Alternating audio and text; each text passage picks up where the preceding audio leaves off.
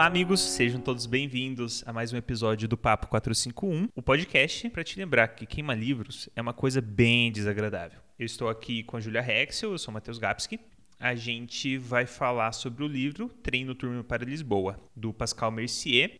Antes de a gente entrar no episódio propriamente dito, eu acho que é legal a gente aproveitar o espaço que tem para fazer um, uma nota, né, um posicionamento nosso referente às tentativas atuais, principalmente do ministro Paulo Guedes, de taxação de livros. Né? A gente não vai entrar muito nesse assunto aqui, mas tem tudo a ver com o que a gente fala. Para isso, até lembro o Kelly, que é um dos personagens do romance que a gente leu agora, que coloca que para ele livros tinham que ser de graça. Não sei como isso funcionaria na nossa economia, mas estamos com o Kelly tentativas de taxação de livros são como queimar livros efetivamente, justamente porque a ideia disso é limitar o acesso à cultura, limitar o acesso ao conhecimento, tornando as pessoas mais propensas, inclusive, a, enfim, diminuindo ver, o tamanho das mentes das pessoas, das verdades que cabem nelas, né? E conforme muitos sabemos, o tamanho das, da nossa realidade é o tamanho das nossas verdades. Então, se a gente não tem nada na cabeça, o nosso mundo fica pequenininho e aí fica muito fácil de fazerem o que quiserem com a gente. Ju, o que, que você acha? Eu e o Matheus, a gente estava estava discutindo aqui rapidamente, né, sobre as, as opções que a gente teria, assim, porque a gente, assim, eu realmente acho que livros são um direito universal das pessoas, assim, só que ao mesmo tempo os autores precisam receber, eles precisam ter o trabalho deles, assim, valorizado, e eles precisam pagar as contas deles e tal. Então, eu só não acho que colocar porque livros no Brasil já são caros. Eu vi mas já faz bastante tempo, mas era um, uma matéria jornalística sobre o preço dos livros na América Latina. E no Brasil eu acho que os livros eram proporcionalmente os livros mais caros. Então, tipo, já é caro. E se você ainda vai colocar mais um obstáculo, assim, não, não devia cair em cima das pessoas, da população, esse peso, né? E essa responsabilidade. Eu acho que assim, quanto mais fácil você fizer para as pessoas lerem, melhor para as pessoas, não necessariamente melhor para quem está no governo e para quem está nas estruturas de poder, né? Mas, enfim, difícil, Complicado. mas eu acho que esta não é a solução. Não, efetivamente não. E realmente é um assunto complicado. Se vocês quiserem, a gente pode trazer algum conteúdo sobre isso especificamente. É, a gente pode fazer algumas pesquisas e tudo mais, mais atidas, para poder, enfim, informar vocês. Mas, é, enfim, fica aqui o nosso posicionamento, de qualquer forma. Então vamos para o episódio. Primeiramente. Ah, não, antes, antes de ir para o episódio. A gente quer fazer um agradecimento a todos novamente que estão nos acompanhando, né? E dessa vez em especial as duas pessoas maravilhosas que moram no nosso coração, que são a Daphne e o Ian. A Daphne, que é a nossa artista gráfica, que fez tanto a logo do nosso canal, quanto dá todas as instruções e aporte possível para a gente não fazer besteira no nosso Instagram. e o Ian também, que é o nosso musicista de plantão, que fez a nossa nosso jingle, nossa musiquinha inicial. Enfim, obrigado, amamos muito vocês. Obrigado por todo o apoio, todo o suporte que vocês nos dão. E se vocês quiserem, podem seguir eles nas suas redes. O Ian tem o Spotify dele, que tem algumas músicas, e a Daphne tem o Instagram profissional dela, que é Geminiane, sem I entre o M e o N. Então é G-E-M-N-I-A-N-I. Lá ela coloca ilustrações, lá ela dá dicas de ilustração. Ela também dá aulas particulares. Então, é, enfim, se você gosta desse mundo, se você gosta de ver vídeos de time-lapse, coisa assim, lá tem muita coisa para você. Também. Ah, então, em relação ao episódio, é, enfim, o livro é Tendo Turno para Lisboa. Lembrando que ele conterá spoilers, né? Não tem como a gente fazer livro sem spoilers, mas, assim, a ideia, como sempre, é fazer com que vocês se interessem pelo livro e possam vir debater com a gente muito mais do que pegar e contar a história para vocês e, enfim, vocês ficarem se derem por satisfeito. Na verdade, acho isso bem impossível de acontecer. Para quem está aqui a primeira vez, para quem não conhece a gente ainda, a gente tem o um Instagram, que é o Papo 451 Pod, em que a gente posta dicas de leitura, nossa programação, e a gente faz informes sobre as datas de lançamento dos nossos episódios. Se vocês quiserem conversar com a gente, podem conversar tanto pelo Insta ou podem mandar um e-mail para a gente no papo451.podcast@gmail.com. É isso.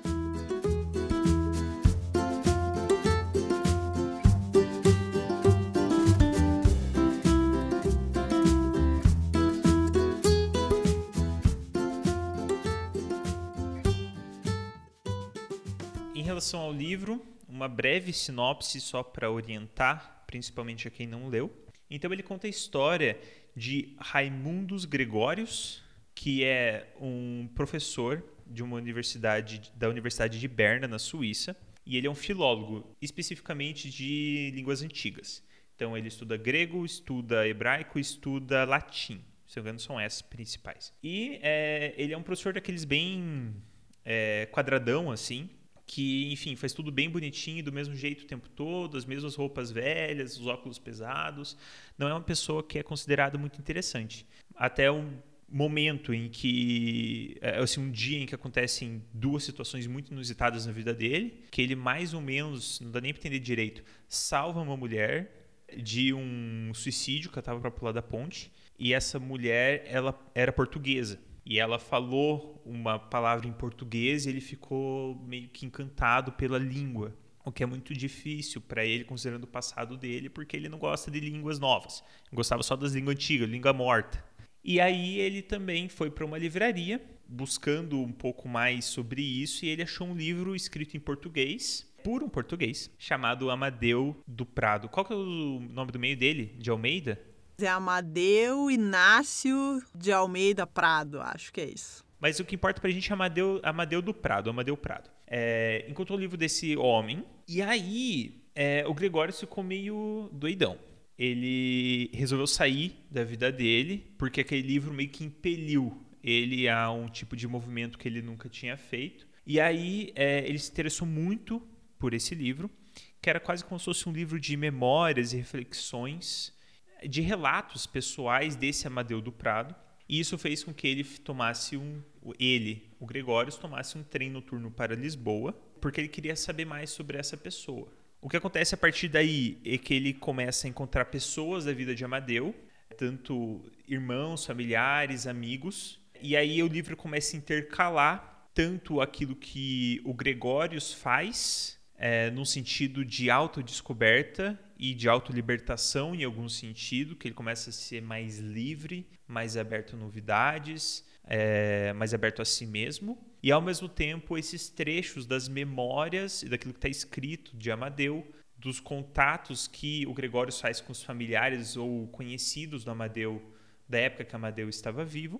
E a partir dali faz essa interlocução entre o que está no livro ou entre outros textos de Amadeu que ele encontra no caminho e aquilo que ele está vivenciando como se fosse uma criando uma correlação, digamos assim, uma reflexão em cima do que acontece na própria vida do Gregórios. E a partir daí você vê esse processo de transformação. É, enfim, eu acho que é meio que por aí. Não tem mais muito para falar da sinopse, mas é, é mais ou menos esse o rumo que o livro toma. Eu acho que uma das, das coisas que é particularmente interessante para nós falamos português é que o autor, se não me engano, fala alemão e ele escreveu esse livro sobre um, uma pessoa que fala latim, grego, hebraico, alemão, francês e inglês. Né? Ele fala várias, várias línguas modernas também. E ele vai para Portugal sem falar, sem saber muito português, né? Assim, ele ele começa a estudar num dia e no dia seguinte ele já tá vindo para Portugal. Vindo, né? Como se eu estivesse em Portugal. É. Então é muito interessante, eu acho, pra gente, porque eu li o livro em português, mas assim, de ver o processo de uma pessoa aprendendo a falar português, assim. E o livro do, do Amadeu do Prado tá escrito em português, então é, é muito gostoso, assim, de... Especialmente gostoso para quem fala português ler esse livro. Que não, não só é a nossa língua, mas tem... A gente, acho que todo mundo sabe exatamente como é que soa português de Portugal, assim. Então ele tá... Ele diz em algum trecho lá que os portugueses falam com o, o S chiado, né? E que eles engolem todas as vogais. Falei, tipo, é exatamente, sim, é isso. exatamente isso. E a gente compreende de uma forma que quem está lendo em alemão não vai entender do mesmo jeito. Porque a pessoa não tem o domínio, o conhecimento da língua. Então a gente acaba tendo essa, tipo, a gente está do outro lado também, Sim. né? É muito massa isso. Sim. E, e, é um livro todo, todo muito focado em, em linguagem, né? Assim, é tanto o Gregórios como o Amadeus são pessoas que é, valorizam muito a linguagem e, e o poder da, das palavras e, e, valorizam muito a, a expressão, né? Assim, ao longo da história, o Gregório vai, vai aprendendo e vai valorizando cada vez mais a expressão dele mesmo, né? Assim, ele estava muito, muito focado na expressão de pessoas Sim. que viveram dois mil anos atrás né? E acho que ao longo do livro ele vai cada vez mais valorizando a própria expressão, né? E eu achei uma coisa muito curiosa nesse livro, assim, porque eu acho que eu nunca tinha lido o livro de, de alguém que tem alemão como a língua materna. E eu achei, tipo, talvez seja o estilo do autor, mas assim, eu achei curioso que ele tem. A sensação que eu tenho é que as frases. Assim, não é um livro que, que você escuta, assim, que você lê e que flui, que é, assim, não é, não é uma leitura macia, assim, é uma leitura... A impressão que eu tenho é que cada frase é meio uma martelada, assim, é uma, são frases meio duras, assim, meio, meio batidas, então... E, e não só ela é, digamos assim, mais pesada, mas ela é, especialmente o começo do livro, ele é bem denso, assim. Então, é assim, é um livro que você tem que ter paciência para ler e tem que Tipo, não é um livro para você engolir de uma vez. Assim, é um livro que é, acho que é bem mais prazeroso de ler se você vai aos pouquinhos, né? Sim. É, esse foi um ponto em que eu não absorvi o livro da forma correta, até, até porque não tinha como, né? A gente tinha o prazo para ler, mas eu também não me, não me organizei o suficiente para ir lendo ele com mais calma. E tem livro que está tudo bem, né, na semana passada, e mesmo no primeiro episódio, que foi o, o Fahrenheit 451 e a menina que roubava livros, para mim eles esses dois são tipo esses dois livros são tipo um sucão de laranja bem gelado assim sabe? Então você consegue sentar e, e tipo consumir aquilo tudo de uma vez só. Tipo aquele sucão de laranja que você pega e não é gostoso você pegar e tomar um golinho e deixar de lado, mas quando você tá tipo com calor, e aí você pega aquele sucão de laranja, e aí você toma ele inteiro de uma vez, assim. Isso é a menina que roubava livros, né? E esse livro, o, o Treino Turno para Lisboa, é como se fosse um vinho, assim. É, você bota um pouquinho na boca, você tem que absorver, você tem que deixar ele tipo um pouquinho ali as palavras meio que na tua cabeça um pouco, não é, não tem como muito você engolindo as palavras de uma vez só, você pode perder algum significado das coisas e ao mesmo tempo você fica, acho que bêbado meio que mais fácil assim. É, não é um livro fácil, ele é um livro que tem uma linguagem mais rebuscada assim. Então, o ideal seria pegar e ler um, dois capítulos, talvez três num dia e deixa para o próximo, tipo, no máximo meia hora de leitura por dia, para você ir conseguindo absorver com toda a profundidade que ele tem, e talvez eu tenha perdido um pouco isso ao ter que ler, sei lá, metade dele em um dia só. É um pouco da minha experiência para vocês e até uma dica se vocês forem ler.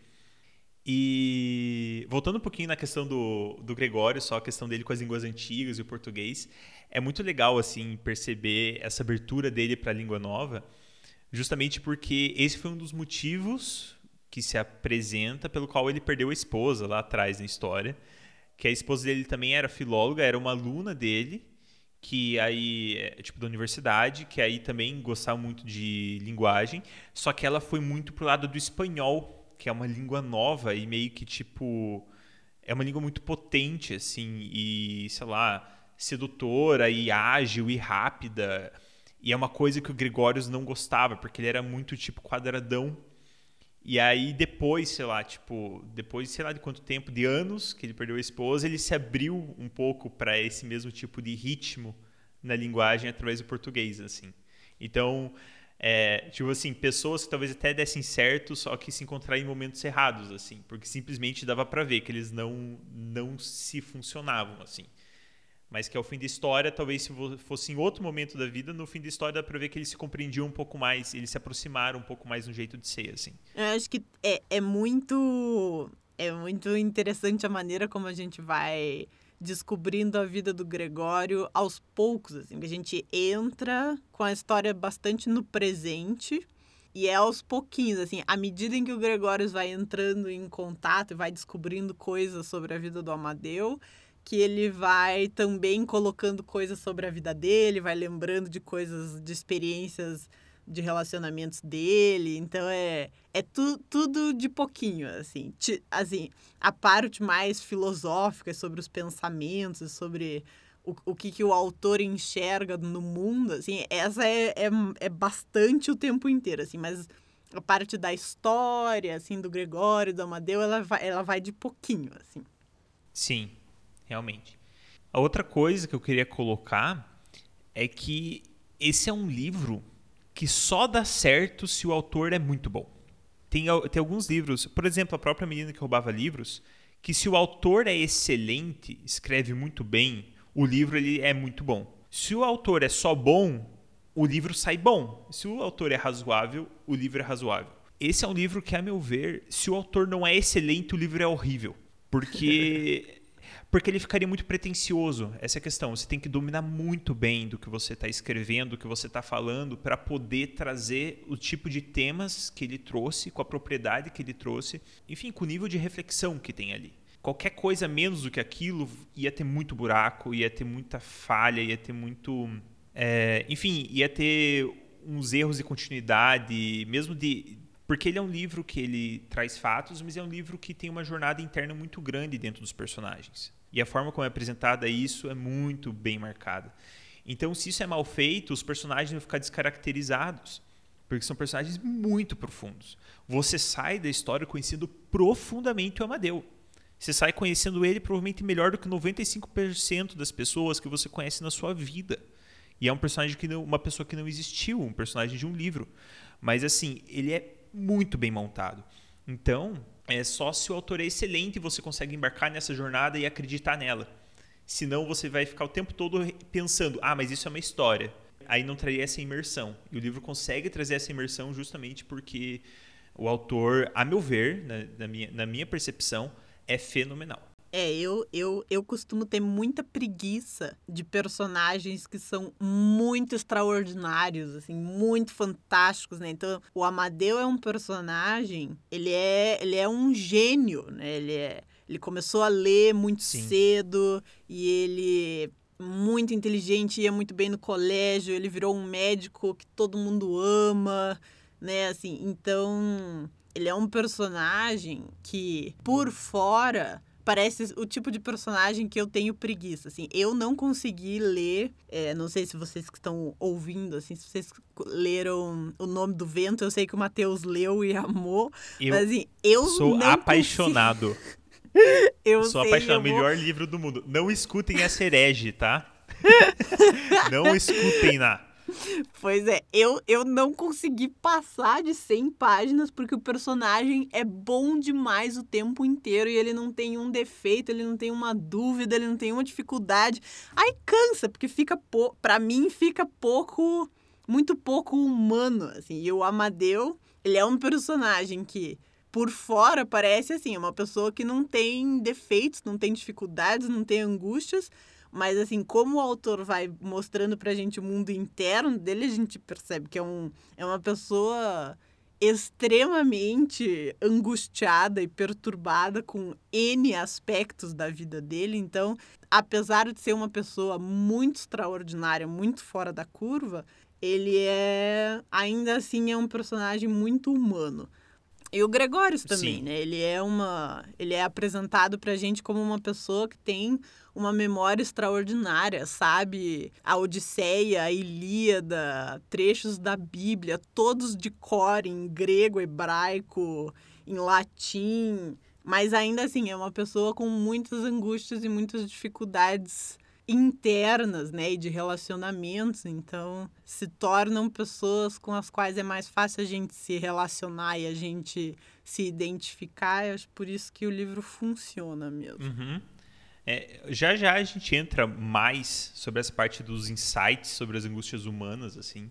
O último ponto que eu queria trazer sobre a linguagem, que eu acho bastante interessante, é que a gente trouxe três livros que falam sobre livros, né? Era o nosso tema. E a gente não tinha percebido na hora de escolher os livros, mas os três tratam de alguma forma de ditadura ou de guerra ou de abuso de poder o, primeiro Fahrenheit 451 por ser uma distopia que queima livros, o segundo que é uma menina que roubava livros traz é, justamente essa reflexão sobre o uso da palavra e tanto nos livros como uma coisa positiva, tanto o uso da palavra como um mecanismo de dominação das pessoas pelo regime nazista, né, pela ditadura. A gente não fala normalmente ditadura nazista, né, mas enfim, pelo regime nazista. E esse livro não necessariamente aponta como o, a ditadura salazarista falava da literatura ou da linguagem, mas é uma história que se aprofunda justamente durante o período da ditadura, porque o Amadeu ele era efetivamente um revolucionário que se tornou revolucionário porque em determinado momento ele salva a vida como médico por dever de médico de um torturador da ditadura e aí ele sente, sei lá, um peso na consciência, uma culpa, e ele busca expressa a culpa trabalhando para a resistência. Tem outros revolucionários, outros personagens históricos que são revolucionários. Então, como é difícil você falar de linguagem e de literatura sem falar do papel que ela tem justamente no combate à tirania ou mesmo como instrumento de reflexão que permite que você saia um pouco digamos assim, de, de um estado de, de alienação, assim. Então, isso tudo anda muito junto, por isso que é, é, até difícil você falar de literatura sem falar de política, de certa forma.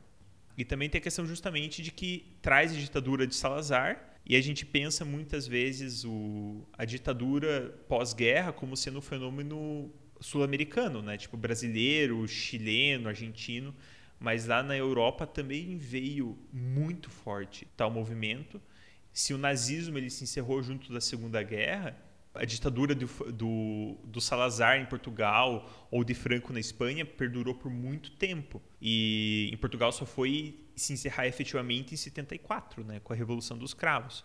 Então também traz um olhar diferente nosso para a Europa, né? Uhum. Eu tava, a gente estava conversando antes e a gente tem uma visão, eu acho, especialmente talvez a nossa geração, porque eu e o Matheus nascemos em 94, né? Então, a impressão que a gente tem é que assim, a Europa já estava muito muito estável, digamos assim, nesse a partir do momento em que a gente começou a prestar Sim. atenção e tal, né? É. Mas é, é, muito recente essa estabilidade, esse sentimento mais democrático, né, na, na Europa, né? Então, ou por exemplo, o Muro de Berlim caiu em 89. É, foi ontem, foi cinco anos antes de eu nascer, né? Então é muito muito recente, assim, a... essa estabilidade que hoje a gente vê com a União Europeia, né, que é uma coisa nossa, e que, assim, tá tudo bem que a... é, é uma estabilidade em partes, né, porque você tem a Inglaterra que era, era uma membra pela metade, né, da União Europeia, acabou de sair, e você tem na Espanha, hoje em dia, por exemplo, o o movimento de separação da, da Catalunha na, na Espanha é fortíssimo, assim, é super, super presente, assim. Então, é uma estabilidade que eu, eu só acho que talvez as notícias não chegam muito pra gente, assim, mas, mas eu, eu acho que a gente. Talvez porque a gente não estuda tanto na, na escola. Eu, pelo menos, não, não tive muita, muito contato com a, com a Europa pós-Segunda Guerra nas coisas que eu estudei, né? uhum. né? Mas eu acho que é, é interessante ler, ler sobre isso também. Eu gosto. E, e, acho que outra coisa que vem disso é que a gente tem dificuldade de se colocar na história, né? Se co colocar uma perspectiva interna de como a gente se posiciona ou se coloca na nossa vida dentro daquilo que está acontecendo no nosso contexto. Então, eu paro para pensar que eu nasci em 94, e tipo cinco anos anterior antes estava enfim estava caindo o muro de Berlim só que a minha cabeça não consegue juntar essas informações de uma forma que eu consiga colocar em perspectiva tudo isso, uma perspectiva interna de onde eu estou como indivíduo, como ser dentro desse mundo que está acontecendo à minha volta. Então é quase como se fosse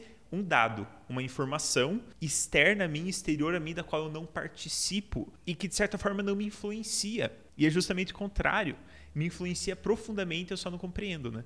Eu só não consigo muitas vezes entender quais são as é, quais são as forças e influências que isso gera sobre a minha vida. Tanto pensando em Europa, quanto pensando em colonialismo na África, quanto pensando em, é, sei lá, na história do Oriente, quanto pensando na própria história do nosso país. Então, é muito difícil a gente se perceber nesse contexto. A gente se acha muito livre, às vezes, desse tipo de influência, desse tipo de paradigma de construção cultural, e é justamente o contrário. E é justamente isso que gera muitos problemas, porque a gente não consegue parar para pensar por que, que eu penso como eu penso. Sim, acho que são, são escalas muito diferentes a minha vida parece muito insignificante no, no contexto nacional ou mundial, né? Acho que isso é, é, é uma, uma tradução difícil de, uhum. de fazer, né? Assim, é tipo do milímetro pro quilômetro. É muito difícil do milímetro entender Sim. o quilômetro, Sim. né? Mas é, eu acho que é parte, parte da, da, da, condição e da mente humana, né? Assim, é como é muito difícil você entender, por exemplo, a física, a astronomia, que são coisas assim in, inacreditavelmente gigantescas, uhum. né? Ou das coisas muito pequenas, subatômicas, assim, a gente usa sempre muito o nosso referencial. Então assim, eu entendo que eu solto um garfo e o garfo cai no chão, porque são coisas que estão numa escala Sim, parecida com é. a minha. Agora, quando foge muito de uma escala muito diferente da minha do dia a dia, fica difícil de compreender e internalizar nessa. Né, e, e, talvez venha até um pouco daí é, tendências que temos de desacreditar aquilo que estuda ou muito pequeno ou muito grande. Porque a gente tende a se enxergar como referencial nessas situações e sei lá, de novo, né? A gente vai falar um pouco de terraplanismo e afins. Aí tá dando uma volta, né, pessoal? A gente não tá falando exatamente do livro, mas é o objetivo do podcast. É ver o que surge das discussões, né, pessoal? E tipo, por qual motivo? Um, um dos motivos é justamente esse, que talvez surja movimentos terraplanistas. Talvez. De que eu não consigo compreender aquilo que é muito maior do que eu, então eu tendo a reduzir essa escala para me colocar novamente como medida. Então eu não consigo compreender como medida das coisas gigantescas as leis das coisas gigantescas. Ou não consigo compreender as leis das coisas microscópicas e nanoatômicas na, nas leis das coisas nanoatômicas. Eu vou ver do jeito que eu vejo o mundo que eu enxergo. E é por isso que o pessoal acha que, putz, é uma bola que como que a água vai grudar na bola? Entendeu? Tem que ser plano, que a água fica em cima. Tipo, enfim. Qual era o livro mesmo, Ju?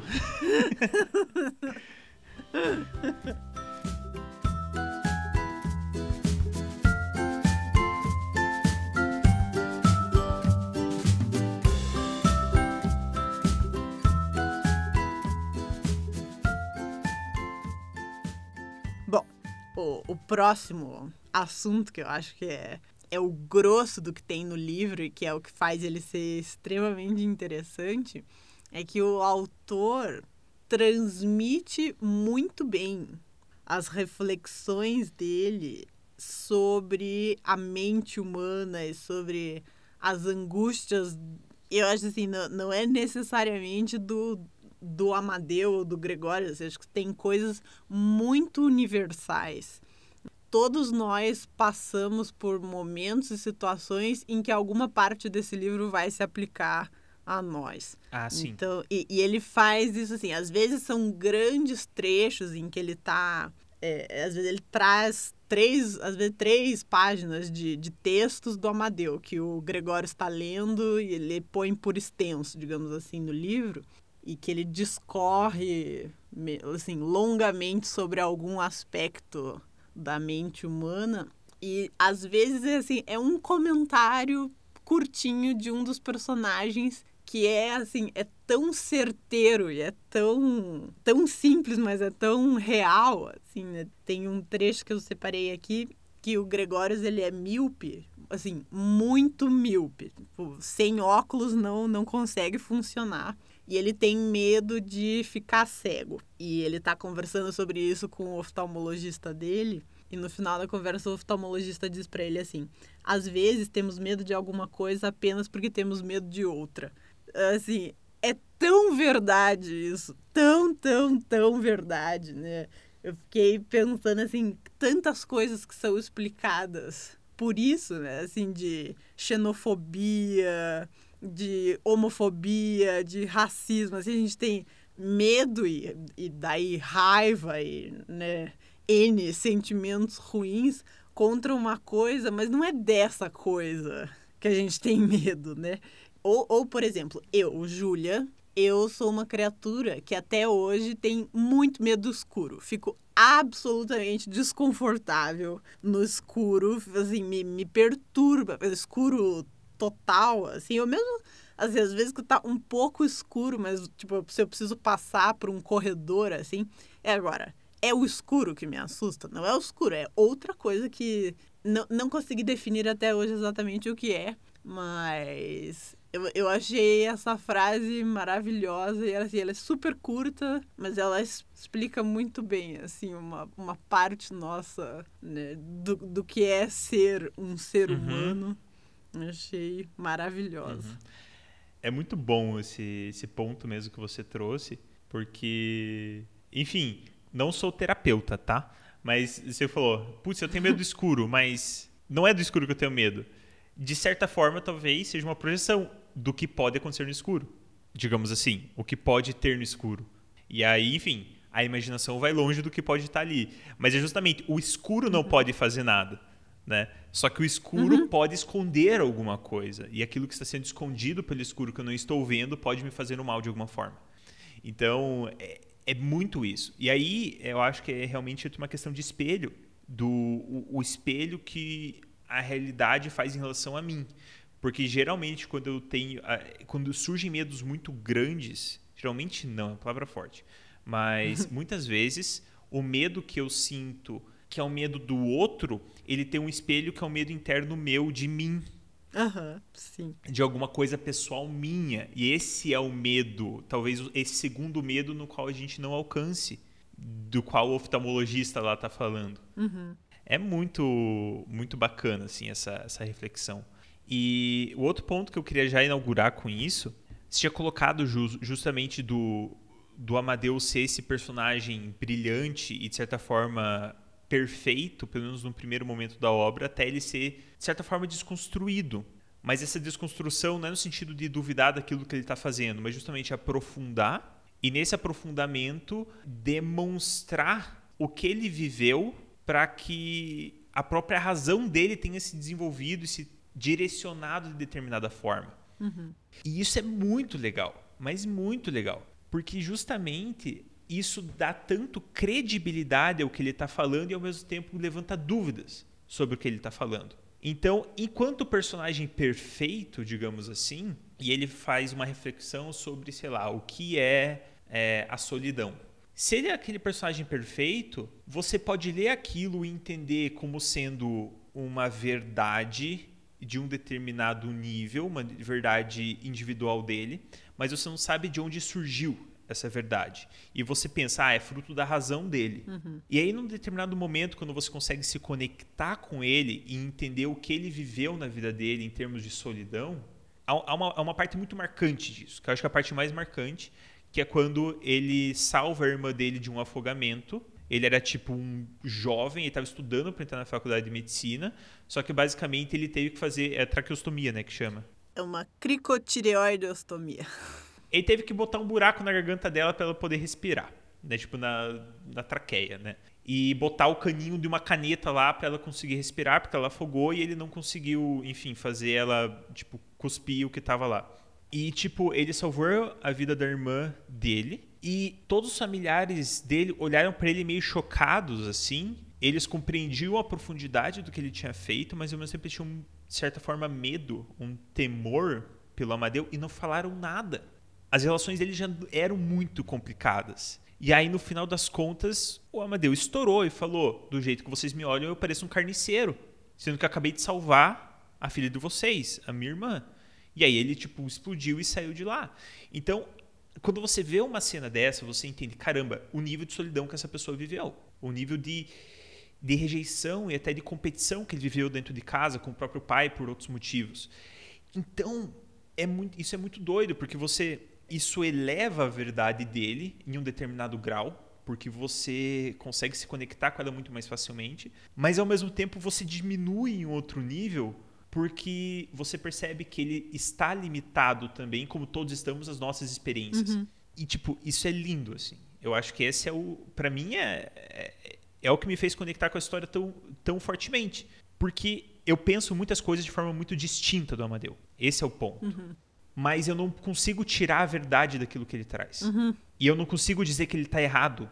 Eu posso só, no máximo, dizer, putz, a minha verdade aqui é um pouco diferente, eu penso diferente. Mas ainda assim eu consigo me conectar profundamente com o que ele traz. E isso, tipo, isso até me emociona um pouco, assim, porque esse é o tipo de contato que, que permite a gente compreender mais uns aos outros como seres humanos. É, é fantástico, assim. Sim. Tava pensando, eu tava lendo e falando, gente, se esse homem, tipo, o, o autor, né, se ele não estudou nem um pouquinho de psicologia, ou no mínimo fez terapia, assim, esse homem tem uma iluminação divina, assim, sobre, sobre a condição humana, sobre a mente humana, porque é, e ele faz isso de forma tão sensível, tão delicada, assim, é, é realmente muito tem, tem livros que a gente lê e a gente fala, nossa, esse livro tem umas duas ou três pérolas incríveis, assim, momentos fantásticos uhum. e frases maravilhosas. Esse livro aqui, eu perdi a conta da, da quantidade de momentos é. maravilhosos e, assim, gente, que coisa bonita, assim, profunda, né? Assim, não, não existe nenhum personagem raso nessa história. Nenhum. Todos é, eles. É, nenhum, nenhum. Você compreende, você entende as razões e você entende da onde vem aquele comportamento e, enfim, as escolhas que eles fizeram. Então é, é muito, muito impressionante mesmo a maneira dele de expressar todas as. A, a filosofia de vida que é dele, né? Provavelmente. Uhum. É, realmente, é, é, e nisso eu só posso concordar, assim. É, tanto que ele, ele se torna um livro muito difícil de debater, justamente por ele inaugurar tantos temas, assim. Porque cada trecho, justamente, o Gregórios, ele está passando por transformações muito grandes na vida dele, porque ele está é, ele tá numa jornada de autodescoberta enquanto ele está dentro do livro. Então, muitas vezes, aquele tema que está sendo debatido na vida do Gregórios, seja um nível individual, seja porque ele está se relacionando com alguma outra pessoa da história do Amadeu, que ele vai lá e encontra as irmãs do Amadeu e vai conversar com elas sobre ele. O Amadeu, que ele já está morto na, na época do, da leitura do, do livro. A, a, história do livro do Amadeu aconteceu, tipo, a história da vida dele, mas foi lá, tipo, década de 50, 60, 70. E o livro se passa em 2003, 2004. Então, é, enfim, todas as pessoas da história que estão vivas são tudo tipo uns velhinhos de 80 anos, assim to, todos os pontos que são inaugurados, eles têm uma reflexão meio que na história do Amadeu que o livro passa. Então, tipo, justamente esses trechos estão escritos em itálico, que são trechos do livro do Amadeu. Então é quase como se você lesse dois livros de uma vez. E então, assim, ele fala sobre amor, ele fala sobre solidão, ele fala sobre lealdade, ele fala sobre é, linguagem, ele fala sobre. Enfim. Religião fé, sobre amizade, sobre a relação que a gente tem com os sim, nossos sim. pais e né, todas, todas as dificuldades que vêm das expectativas que os nossos pais têm, so, colocam na gente, né, mesmo que inconscientemente, é. né? Pô, se fosse pra gente debater cada um desses temas, principalmente fazendo jus ao livro, com a profundidade que o livro traz, cada um desses temas daria um podcast. Então, realmente, é, até porque tem que se preparar para fazer jus ao livro, debatendo de forma, de forma adequada os temas. Então, tipo, isso não vai dar para fazer aqui. É, é um livro efetivamente para ser lido, preferencialmente como um vinho, tipo, com um vinho não necessariamente, mas como um vinho, tipo, com calma, assim, tipo, lendo partes, tentando absorver. com um vinho. Mas pode ser também, acho que deve ser gostoso. Quem gosta de vinho. Deve ser, para quem bebe, deve ser gostoso. Quem gosta de vinho, eu gosto de vinho, mas eu não bebi com vinho. Até porque se fosse para eu ler com vinho, eu teria tomado uma garrafa inteira ontem e eu não estaria bem o suficiente para fazer o episódio hoje. Tipo, não teria dado certo. Enfim, acho que outro ponto relacionado ainda a essa questão do insight, que, que é uma parte marcante, por isso que eu vou trazer ele. Que hum, o Amadeu ele sempre foi pintado como esse gênio, digamos assim, né? Durante principalmente o tempo de escola e universidade, e ele sempre contrapunha os professores, é, desafiava de certa forma, mas ao mesmo tempo, pelo menos a história deixa clara, e aí, claro, pode ter um viés dos personagens, mas mais de um personagem falava que isso não era feito com arrogância, era efetivamente uma vontade de conhecer e de tipo e de não se contentar com respostas meia bocas e coisas assim. Então ele efetivamente queria saber. E então ele sempre é, tinha uma resposta positiva para as coisas que aconteciam na vida dele. Desde de, dessa época e depois, então acontecia algum desafio, alguma coisa, ele dava um passo além, ele ia confrontar aquilo e tudo mais. E aí, então ele sempre se pintou como um, uma pessoa muito corajosa, digamos assim, pelas ações dele. E aí há um trecho que. Hum, putz, agora não lembro quem foi que falou só, eu não deixei marcado. Deixa eu ver se encontro aqui quem foi que, que falou esse trecho. Acho que foi a Maria João que falou isso, não foi? Eu acho que deve ter sido a Maria João, porque a Maria João ela era tipo a melhor amiga assim de, de vida assim. O do Amadeu e ela sempre foi muito diferente dele, porque ela sempre foi muito certa do que ela quer e ela meio que não, ela meio que não se aplicar as teorias do João, as teorias do João não, as teorias do Amadeu não se aplicavam exatamente a Maria João, porque ela não trazia os mesmos dilemas internos que ele assim.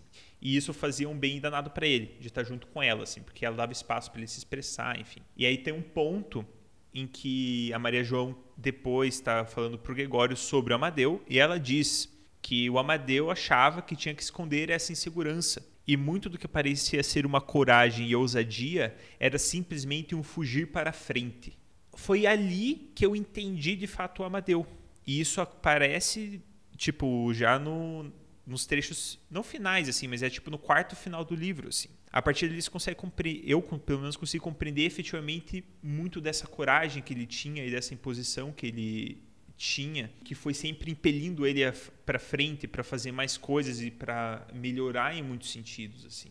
Porque e é justamente isso que desconstrói a imagem do herói que a Ju falou né, de nossa, de ele ser um esse herói das histórias perfeito. Tipo, pô, ele fazia muita coisa, mas muita coisa era simplesmente era uma imagem que ele tinha e que era como ele sabia fazer as coisas. Ele sabia se impor perante as coisas. Essa era a resposta natural dele, independente de medo ou de não ter medo, independente se era certo ou não a melhor posição. Ele sempre ia e agia nessa forma para frente, digamos assim, né? Sim. Mas tem um tem um trecho que eu separei que, que é bem relacionado com esse, que é um momento em que ele está falando de como é ser médico, né? E, e eu me identifiquei muito com esse pedaço que ele diz o seguinte: a confiança frágil nos olhares daqueles que buscam ajuda me obriga a acreditar nisso, né? Que ele é um médico, né? Enquanto estão à minha frente mas mal saem, sinto vontade de gritar. Continuo sendo aquele menino cheio de medo sentado nos degraus da escola.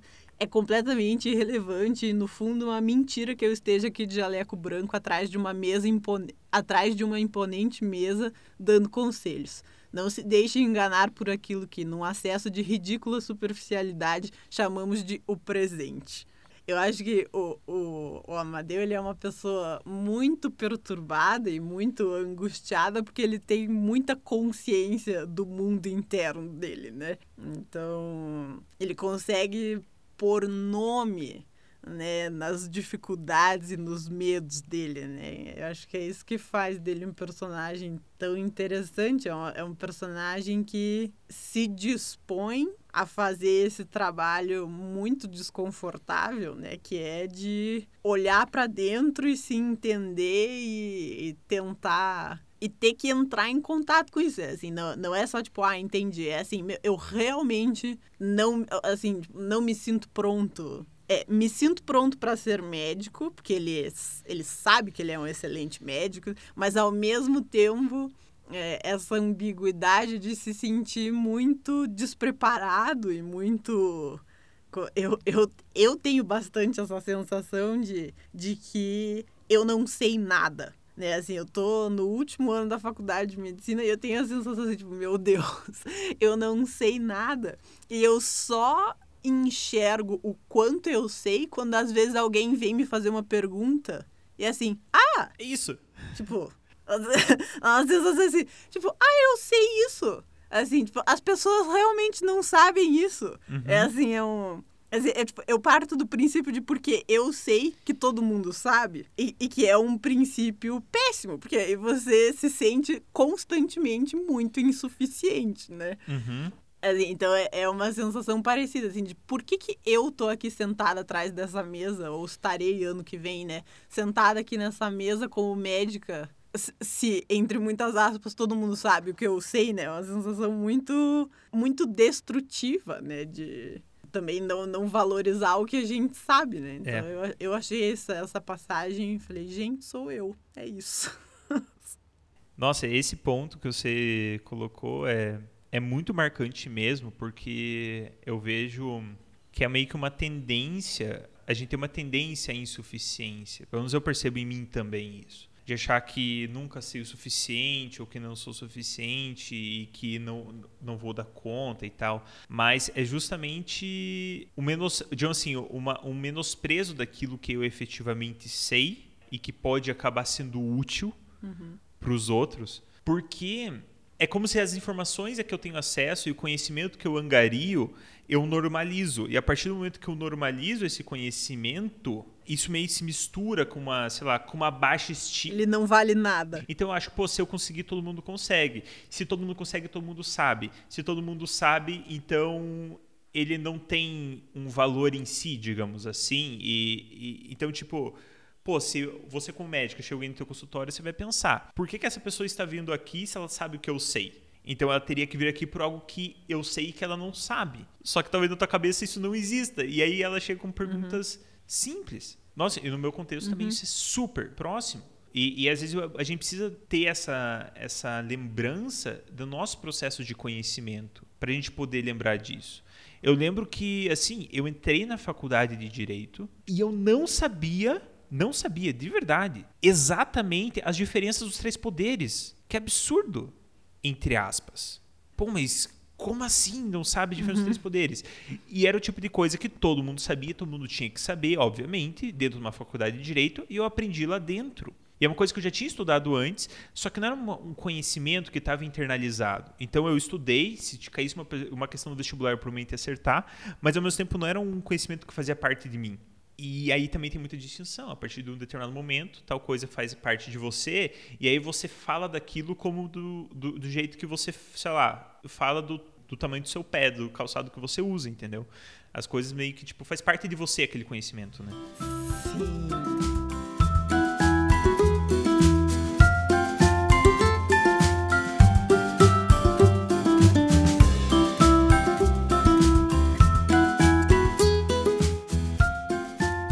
Que é uma coisa gostosa, assim, que eu, para mim, pelo menos, é muito gostoso de ler de uma pessoa que observa e pensa sobre, sobre as coisas. Eu acho que tanto filósofos como bons comediantes fazem a mesma coisa, que é você olhar exatamente o que está acontecendo e aí os comediantes fazem, conseguem transformar o dia a dia numa coisa muito engraçada, né? Assim, ou focar num, num aspecto absurdo de alguma coisa que a gente faz normalmente, né? Ou, eu acho que é nesse caso, porque ele é filósofo, é você, assim, olhar com, com cuidado e pensar sobre aquilo que você está vendo, né? Ele faz alguns comentários, assim, ao longo do, do livro, e tem um que eu acho incrível, assim, que ele diz assim... Sua falta era como o vazio nítido em uma fotografia da qual alguém recortou um vulto com a tesoura. E assim aquela pessoa que falta se torna mais importante e intensa do que todas as outras presenças. É assim, eu, eu adoro ler essas coisas que assim, que dá aquela sensação de, meu Deus, é exatamente isso que acontece. Uhum. Quando você vê uma fotografia que tem uma parte recortada, você não tá nem aí para as pessoas que estão na foto, você quer saber quem é aquela criatura que foi recortada, por que, que ela foi recortada dali. É muito. Eu adoro ler esse tipo de coisa, porque é, é muito. Assim, me sinto tão compreendida, sabe? Assim, meu Deus, é exatamente isso que eu sinto, mas eu nunca consegui explicar, né? Hum, isso é muito. Você assistiu Dark? Assistir. É, é sem spoilers, né? Isso não é exatamente um spoiler, mas, tipo, existe. É, é marcante por isso porque tem uma, um retrato importante da série, uma foto que justamente tem esse recorte, né? E que, enfim, faz esses links e tal. Então é muito isso. Tipo, você fica, quem foi aquela pessoa recortada da, da foto, né? Uhum, sim. Eu acho que outra coisa que, é, que, que me chamou a atenção nesse livro é que o humor dele para mim, pelo menos, ele não é um humor na cara, assim. tem vários trechos do livro em que ele diz que ah, o Gregório estava conversando com alguém e aí eles caíram na risada. Tá? Nenhum desses momentos eu achei a menor graça. Mas teve um trecho que eu achei muito engraçado, que ele diz que ele tá que ele tá em casa e que ele tá dando uma folhada no livro do uhum. Amadeu. Ele tá virando as páginas, ele tá com a sensação assim de que ele tá conseguindo entender, assim, tipo, tô uhum. dominando esta língua, entendeu? Eu já entendi isso aqui. E no parágrafo seguinte, ele diz que ele pegou o trem e aí ele. Alguém veio falar com ele em ah, português e ele não entendeu nenhuma palavra do que a pessoa falou. Uhum. então, assim, essa é exatamente a sensação. Assim, quando você tá aprendendo uma língua nova, é assim, ok, acho que entendi. E daí você vai ver um filme e é tipo, meu Deus, não entendi nada. Me dá as legendas, pelo amor de Deus. Então é um, é um humor muito discretinho, assim, mas é, quando aparece é, é gostoso, assim. Mas não, de forma geral, não é um livro nem um pouco engraçado, assim. É um livro bem mais sério, introspectivo.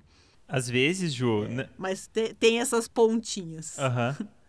É, às vezes não é nem humor intencional, né? É só uma coisa que, tipo, tá ali e que ficou engraçada para você, assim. Ou, tipo, porque, enfim, porque é uma situação que você imagina e você pensa, e você relaciona com você, assim. Uhum. Porque às vezes nem é uma parte que o outro escreveu, nossa, aqui eu vou fazer um pequeno alívio cômico. Uhum. Né? Às vezes nem é isso. Às vezes ele só escreveu do jeito que ele imaginou que ia ficar boa a descrição da cena, o que aconteceu, e ficou engraçado, assim, por acaso, sei lá. Sim, sim. É possível. acho que é isso. É isso? Da minha parte. É, acho da minha parte também como todos os livros, dá vontade de continuar falando e, se, e tem coisa para debater. Nós temos alguns debates muito legais e que, inclusive, gostaríamos muito de ter com vocês sobre o livro. Então, se você já leu, manda uma mensagem pra gente é, falando o que achou do livro, se gostou, se não gostou, se tem alguma reflexão que o livro te deu e que talvez a gente não tenha comentado, ou mesmo se a gente comentou alguma coisa que, enfim, que você tenha uma sua visão e tudo mais, traga pra gente, pra gente poder conversar. Tem o, tem o filme também. A Ju assistiu o filme, né? Eu assisti, é uma adaptação razoavelmente fiel. Tem, assim, tem, eu lembro que eu assisti o filme e assim que acabou, eu queria. Porque não tem, claro, remotamente a mesma quantidade de, de trechos do livro do Amadeu no filme. E acabou o filme, eu queria muito saber mais e hum. ler mais. E por hum. alguma razão eu tava crente que o filme era baseado numa história real. Ah. E aí eu fui procurar o livro e, tipo, eu queria ler, eu queria comprar o livro. E aí eu descobri que o personagem, que o Amadeu era um personagem fictício e que o livro não existe. E eu fiquei tão triste, tão decepcionada, porque eu queria mais. Eu ia querer ler. Mas assim, se você assistiu o filme, tipo, vale a pena ler o livro, porque tem muito mais coisas sobre o Amadeu. É... Mas, tipo, o filme é bem legal. Tipo, vale a pena. E tem coisas um pouco ah, diferentes ah, também no, no, no filme, assim. É, são experiências complementares. É, eu imagino, eu não cheguei a assistir o filme, mas imagino que ele não tenha conseguido trazer nem metade dos trechos do livro do Amadeu que aparece no livro, enfim, no livro escrito, né? Não, ixi. Eu tenho a sensação de que a gente não precisaria ler o livro do Amadeu tendo lido o Trem Noturno para Lisboa. Porque no livro é meio que, tipo, é tanto trecho, acho que metade do livro praticamente, assim, um terço do livro são os trechos desse outro. Então você acaba lendo tudo, assim. É, você não sabe se é na ordem, isso é uma, marcante, assim, porque uhum. o, ele, ele, é um livro que ele não está sendo lido bem na ordem pelo Gregórios, ele lê meio que folheado, assim, então ele, ele se contata, por exemplo, com uma parte da vida do Amadeu, e ele vai folhear o livro até encontrar uma parte que o Amadeu fala sobre aquilo. Então, ele, ele vai meio que navegando pelo livro de forma não linear, assim. Mas no final das contas, eu tenho a impressão que a gente vê tudo, né? Sim, eu, te, eu tenho a impressão de que a gente. Assim, eu, eu tô agora muito mais satisfeita. Assim, agora eu acho que eu li tudo que eu queria, eu sei tudo que eu queria sobre esse autor. Então, acho que é, é uma sensação parecida. Uhum. É, então, então, acho que é isso, pessoal. Agradecemos a participação de vocês. Tragam suas ideias, como já coloquei. Podem mandar pelo Instagram, podem mandar no nosso e-mail, no papo451.podcast.gmail.com. E vamos trocando ideia aí nas redes sociais, vejam nossa programação. Logo a gente já vai estar tá lançando é, o próximo tema com os próximos livros. E aí a gente vai tentar também, de antemão, já ir passando os próximos seis livros. Então, tanto da programação do tema, do próximo tema em si, com os seus três livros e a data deles, tanto qual vai ser o próximo tema e os três livros dele que aí você já consegue ver quais são e ter mais ou menos uma noção da data para ir se preparando. A gente vai buscar mesclar um pouco mais livros mais compridos com alguns contos, poesias, alguns livros um pouco mais curtos, que aí facilita também para vocês participarem e poderem ter, enfim, poderem ler em tempo essas histórias. Ju, quer dar um tchauzinho aí pro pessoal também? Sim. Quero dar tchau. Sim, então é isso. É isso, tchau. É, então, gente, muito obrigada pela audiência até o final aqui com a gente e nos vemos no próximo episódio. Até mais.